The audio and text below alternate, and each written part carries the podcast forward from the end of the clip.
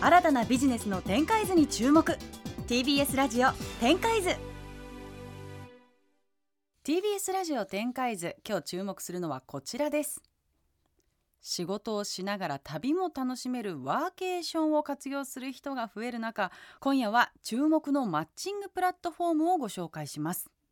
旅をしながら地元の農家や旅館のお手伝いをして報酬を得る。旅をしたい若者と人手不足の農家や旅館をつなげるサービスとは一体どんなものなのでしょうか？ということでゲストをご紹介します。株式会社おてつたび代表取締役 CEO 長岡里奈さんです。よろしくお願いします。よろしくお願いします。よろしくお願いします。ではまずはじめに私から簡単に長岡さんのプロフィールをご紹介しますね1990年生まれ三重県尾鷲市ご出身。千葉大学を卒業後 PR プロモーションイベント企画制作会社に勤務し農林水産省との和食推進事業の立ち上げを経て独立されました。自分の出身地のような一見何もなさそうに見えてしまう地域に人が来る仕組みを作りたいと思い2018年株式会社おてつたびを創業されます。誰かにとっての特別な地域を創出することをミッションに短期的季節的な人手不足で困る地域の農家や旅館といろいろな地域へ行きたいと思う若者が出会えるウェブ上のマッチングプラットフォームおてつたびを運営されています。ということで浜田さん私も気になってたんです。ね、あの、ね、番組でも取り上番げたんですよね。組でもそうなんですよ。テレビ朝日の番組でもご紹介させていただいて旅も好きだし、うんそう。これいいこのなと思って。ね、うがちゃんにぴったりなはい。ビジネスだと思って、私たち去年あの梅ワーケーションっていうのに行ったんですよ。そうなんそれこです。そうそあの私の友人がやっていて、うん。こう南紀白浜のあのみなべ町っていうところのあ人手が6月だけすごい足りないはい。梅農家さうんんにワーケーションで行って収穫を手伝うっていうそうやんですよでに取材もするってへいうー。そうやらせていでただいたんですけど。温泉にも入りながら梅収穫をするっていうボランティアでもまさにそれをこう全国ではい。いろんな職業でマッチングされてるので私もすごく今日お話しうん聞くの楽しみにしてました。嬉しいです。ありがとうございます。ではまずはじめにこのおてつ旅について教えていただけますか、あはい、えっと、おてつ旅はお手伝いと旅を掛け合わせた造語でして日本各地の短期的季節的な人手不足で困っている収穫時の農家さんであったりとかハイシーズン時のお宿さんと地域に興味がある方々をつなぐようなプラットフォームでして、まあ、特徴としてはお手伝いをするとアルバイト代が得られるので、いろんな地域に行く際の旅費交通費って意外とボトルネックになってしまうこともあるかと思うんですうん。がそこを削減することができで何もないところにもあのお手伝いという新しい目的を作ることによって人が訪れる流れを作って、まあ、その地域のことを好きになって帰っていただけるようなそんな世界を作りたいっていうのでやっております。へえどういう時に思いついたんですか？そうですね。どういう時に？まあでも6年前に脱サラしているんですけれども、脱サラっていうこと ちょっとあれですかね。昭和感昭和感。昭和感ありますかね。平成生まれですよね。平成ではありますが、はい、サラリーマンを辞めまして、うん。でその時に、まあ、自分の出身地みたいな地域にどうやったら人が来てくれるのかっていうのが全く分からなかったので当時半年間東京の家を解約して、うん。ひたすらいろんな地域を巡りながら、へはい、どうやったら地域の方も困っていることが助かるような形で、うん。こう人が来るような流れを作れるのかっていうのを模索していた中で生まれたのがおてつ旅っていうような感じですね。単発はあったんですよね。その私の友達がやってる梅ワーケーションもそうだし、ね。はい。あの一時的に人が足りない農家さんが人を募集するみたいなのあったけど、うんうんうん。このなんかこう全国いろんなのから選べるようになってるんですねあこれ。そうですね。それもすごいですよね、地域とそのやりたい仕事はいからこう自分で選んでいけるっていうこうこのプラットフォームがすごい。いやだって今ね資料を拝見してますけど面白そうなのいっぱいあるんですやりよたいって言ってはい、私ねあのね旅館とかホテルで働いてみたいっていう気持ちがあっぜひぜひ。ていつかアルバイトでもできたらと思ってたんですけどいっぱいあるんですよね旅館の中井さんと旅館もかあるし、はい。酒蔵がいいんじゃないの？ってそうですね。日本酒好酒きだから。蔵さんも冬場にすごく増冬えますね。場大変よ。やったことある？ないです。あの取材は何度も行かせていただいてあ一日体験とかはやってるんですけどしっかり入ったことはなくて。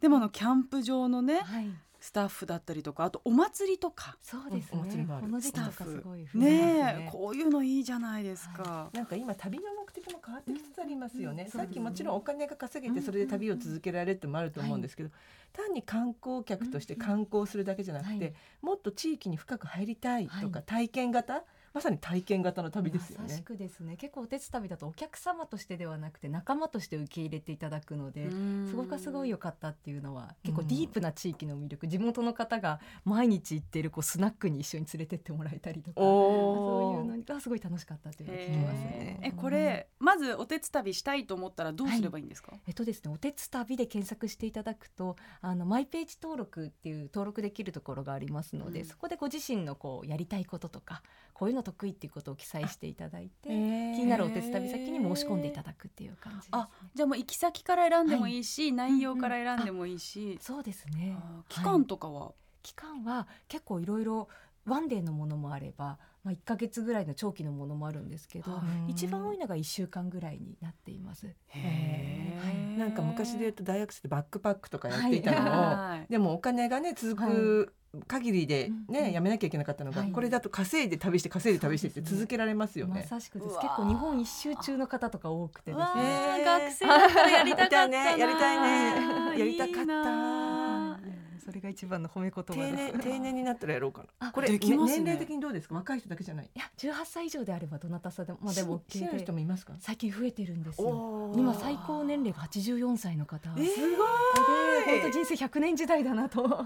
えそれはできる仕事もありますか？あもちろんです結構お手伝い先の方によってはあの年齢問わずって方もいらっしゃるのでただ結構力仕事もあったりするので、巻き割りとか、あそうですね 農作業とか。そうかご自身に合うかどうかうんは、はい配膳とかだったらいけますかね。あそうですね。旅館のね、はい。お布団上げ下げとかね。うん。でも私の父とかそれこそもう50年前ですけど、はい。大学時代その、はい。牧場でアルバイトして現金もらいながら北海道ぐるっと回ったりとかしててで今ちょうど70歳ではい。退職したんですよ、はい。今年、やりたいっていう気がします。いいんじゃないですか。また旅したいって。地域って。ぜひぜひぜひ。じゃあ70歳でも OK なんです OK でねす。結構多いですね最近。へー。でそれで一回行ってそのはい。地域気に入ったって言ったらもう一回リピートで行ったりする人もいるんですか？そうですね。でその後結構もう移住定住されちゃう方とかうん就職されたりとか。下見もできるんだ。そうですね。そうか。も増えてきてますね。はい。ちなみにあごめんなさい、これあどうぞどうぞ、うん。報酬というか、はい。そのお手伝いはい。代金というか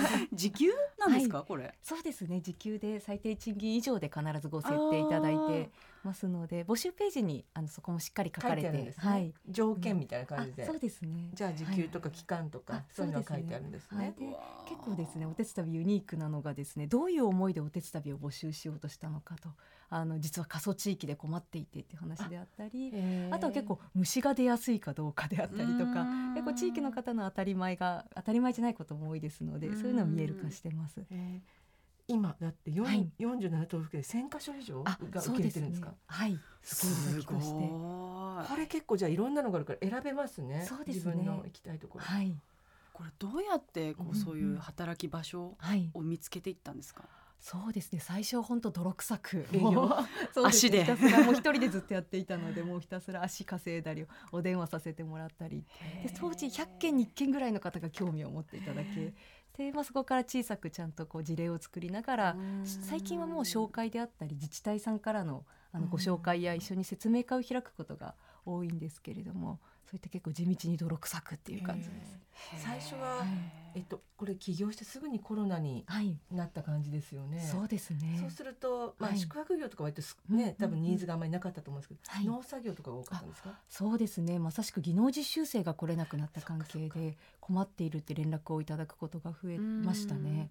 はい、であと宿泊業もあの、まあ、緊急事態宣言が出てたタイミングはそうなんですけどただすぐにその後 GoTo トラベルとかうん。いろんな施策で人をカットしていたのにうん。人がまた必要になってっていうこともあったので結構お手伝いを通じて活用いただいたりあとコロナを通じてやっぱファンをちゃんと作っていることが大事だったっていうのを痛感されてる宿の方も多かったですのでお手伝いでファンを作りたいっておっしゃっていただいた方もはい増えましたそれ面白いですね、うんうんそのお客さんとしてのファンにもなりますよね、働いたら。そうなんですよ。ね。結構お手伝い終わった後にその宿に泊まりに来られてる方が多くてですね。例えば大学生の方は就職されて初めての夏休みにまた会いに行かれたり、お手伝い先で結婚式挙げられた方もいらっしゃったり。素敵ちょっと親戚みたいな感じなんですね。そうですね。はい。だから第二の故郷ですよね。そうですね。うん。そこを作りたいと思ってスタートしたのでそういう事例を聞くとすごい嬉しい気持ちに。へー。でもこちら地方には地方に今度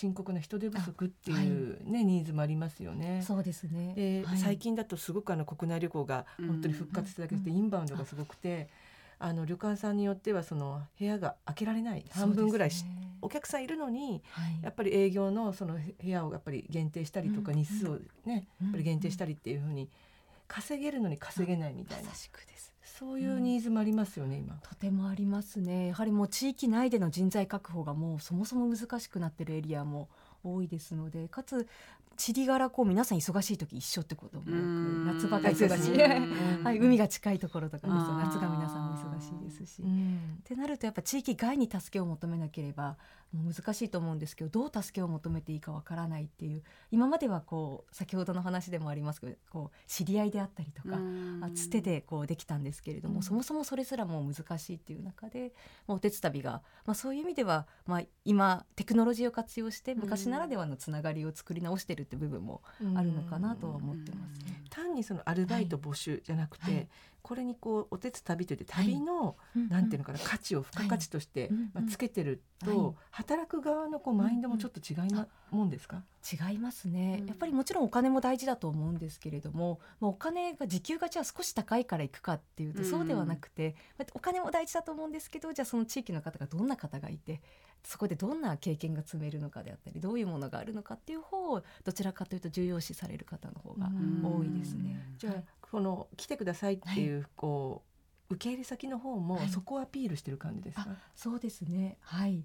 でそういうのをアピールしやすいような募集ページにもしておりまして、空いてる時間は海に海で入れますよとかあ綺麗な海がありますよとか、はい、まさしくです。梅食べ放題ですとか。桃食べ放題ですとか収穫して食べながらやりましょうとかあったりします。でも受け入れる側はい。その自分で面接してるわけじゃないじゃないですか、で知らない土地から知らない人が来るっていうのに対して、はい、ちょっとこう、うん抵抗感がある人とかもいるのかなって想像したんですけど、はい、どうですか？いやまさしくですね。あの地域の方もそうですし行く側からしても結構居住地離れて、うん知らないとこ行くって負担感が大きいと思ってますので、うんまあ、それこそ、まあ、何かあった時に私たちがこうサポートに入れるような、こう体制作りっていうのとお手伝い一回使っていただくとレビューが載るようになってますので、なるほど。まあ、そこで安心感がよりっていうそれのははお互いにつくんですあかお互いですね。あーじゃあ働く側にも、はい。受け入れ先にも両方つくからそうですね。みんなそこであここは例えば評価が高いとかっていうのを見れるんですね、まさしくこの人は信用できる、うん。そうですね。うん。は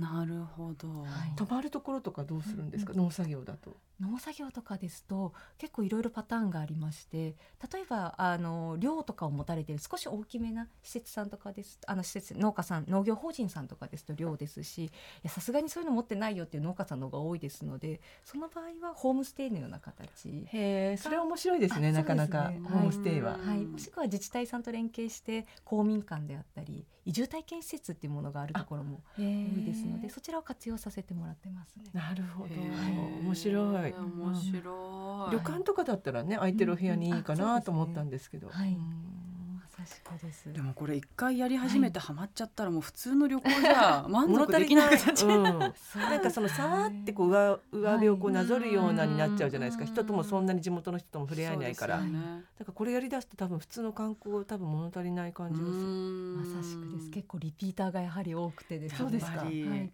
最初はやっぱりこういう旅行の仕方をしたことがないので不安だったって方も一回やるとおっしゃるる通り楽しさにすごい目覚めて、お手伝いを使い倒していただいている方とかもいっぱいいます。それは学生さんじゃなくて社会人になってもやってる人います？社会人の方もいますねあの夏休みとか長期休みを使って行かれてる方とかもいらっしゃいますしそれこそワーケーションのような形お手伝いも朝の3時間だけ手伝ってほしいというものもあるそっか。なるほど。農作業とかの収穫だとね、じゃあ朝午後はリモートで自分の仕事してみたいな。副業みたいな感じでじゃそうですね。はあ。い。なるほいいなど。それは面白いですね。あとはボランテティア休暇使われて行かれてたりもします、ね、ああなるほど。でもその人っても新しい体う験っていうので、まさに副業体験って今そのためにやってる人も多いじゃないですか。お金のためだけよりも、まあ、自分のやっぱりそのなんていうんですかねこう自分な中のダイバーシティを広げるというか、やっぱり経験をしてやっぱりこう人間性だけじゃなくてスキルも含めて、だからそれにもなりそうですね。まさしくです。結構会社員の方とかおっしゃっているのが本業にもかなり生きたっていう話が例えば新規事業を立ち上げる方とかで地域関係のことやりたいと思ってるけど、うん。意外とつながりがなくて、うん。そう地域の方が、はい、うん。どんな課題を持ってるかわからなかったので、お手伝いで行ってそこのことを知れたのが本業に結果的に生きたっていう方であったり旅館さんに向けて何かこうあの機械か何かを売られて、うんあのうん売られてる方も、まあ旅館さんといつも話はしてるけど現場に行ったことはなかったのでやっぱ旅館さんからすると多分あの分かってないなっていう感覚だったんじゃないのかなと思われてたみたいなんですけど実際に行くことによってやっぱ会話が噛み合うようになってうん。すごいより仕事が楽しくなったっていうことはおっしゃってまあー。やっぱり外から見るのとはい。中に入ってみるので全然見え方違うんでしょうね、すその仕事の。はい。面白い。うんいやでもじゃあ、うんうん。今登録者とかってどのぐらいになってるんですか、あそうですね。参加したいって思われてる方の登録者は今4万人を突破したような形ですね。すごい。はい、広告宣伝費とはほぼかけずなので口コミであったりそうなんですか。そうなんだ。へー SNS 等を見ていただいて。あとまあリピートの人あですよね。そうですね。はい、面白い。日本のすごく深刻な問題としてはい。人手不足、労働力不足っていうのが今うん。挙げられてますけど、はい本当に一つのきっかけになるというか、はい。本当にこう自分のちょっと空いた時間を別の人のために使うっていう、うんうんうんまあ、それが結構ねワーキッシュアウトアクトって今言われてますけど、えーはい。それに近いなと思いました。うんうんうん。まさしくですうね、ん、しかもねそのね、うん。苦しんでやるんじゃなくて楽しくできるっていうね。楽しくできる。うん。そこが一番大事ですもんね。エンターテインメント性があるっていうのはすごく大事だって言われてるので。う。ん。あ本当ですか、うんしかもそのね1日とか1週間からできるっていうのはすごくこう、うん。ハードルがね高くなくて。私も梅ワーケーションで一日やると結構取れますから、ね。でね。普通の仕事よりも達成感があるんですよ。はい。目に見えるから。はい。段ボール箱何箱取ったみたいな。やったぞと。割と単純作業とかってそういうこう爽快感っていうか達成感があるの。うん。その普段の仕事とまたね全く違うことをやるとすごくリフレッシュできたりしますよね。無心で取るしね。うんではお時間も迫ってきてしまっているので、最後にうん長岡さんご自身とおてつ旅の今後の展開を教えてください。はい、ありがとうございます。そうですね。私たちこう著名な観光名所に行くのも絶対楽しいと思いますし、私も大好きなんですけど、まあどこそこって言われちゃうエリアにも行くのも面白いよねっていうカルチャーを作っていきたいと思ってますので、もう皆さんがこう日常の会話の中で。例えば夏休み旅行行く？おてつ旅行く？っていうぐらい当たり前のようにどこそこって言われちゃう地域に人が訪れて好きになって帰っていっていただけるようなうん未来を作っていきたいと思ってます。でかつこう、まあ、日本全体としても人が減っていく事実ってもう絶対避けられない部分もあると思ってますので、まあ、そういった中でその地域には住んでいないけれども地域のものを買い続けてくれたりまた時には、えー、と労働力として関わってくれたりしながら一人が何役にもなりながらですね、うんまあ、尾鷲のような地域もちゃんと次世代に残っていく未来っていうのをいろいろとこうお手伝いを中心に頑張っていきたいなと思っています。面白いですね。もっとなんか広が広がる気がする。ねえありがとうございます。ということで今週のゲストは株式会社おてつ旅代表取締役 CEO 長岡里奈さんでしたありがとうございましたありがとうございましありがとうございました。TBS ラジオ展開図もっとプールのスポットライト誰一人取り残さない社会をキーワードにゲストをお招きしながら勉強するやつ。みんなで考えてゆこう。スポットライト。毎週日曜夜11時配信スタート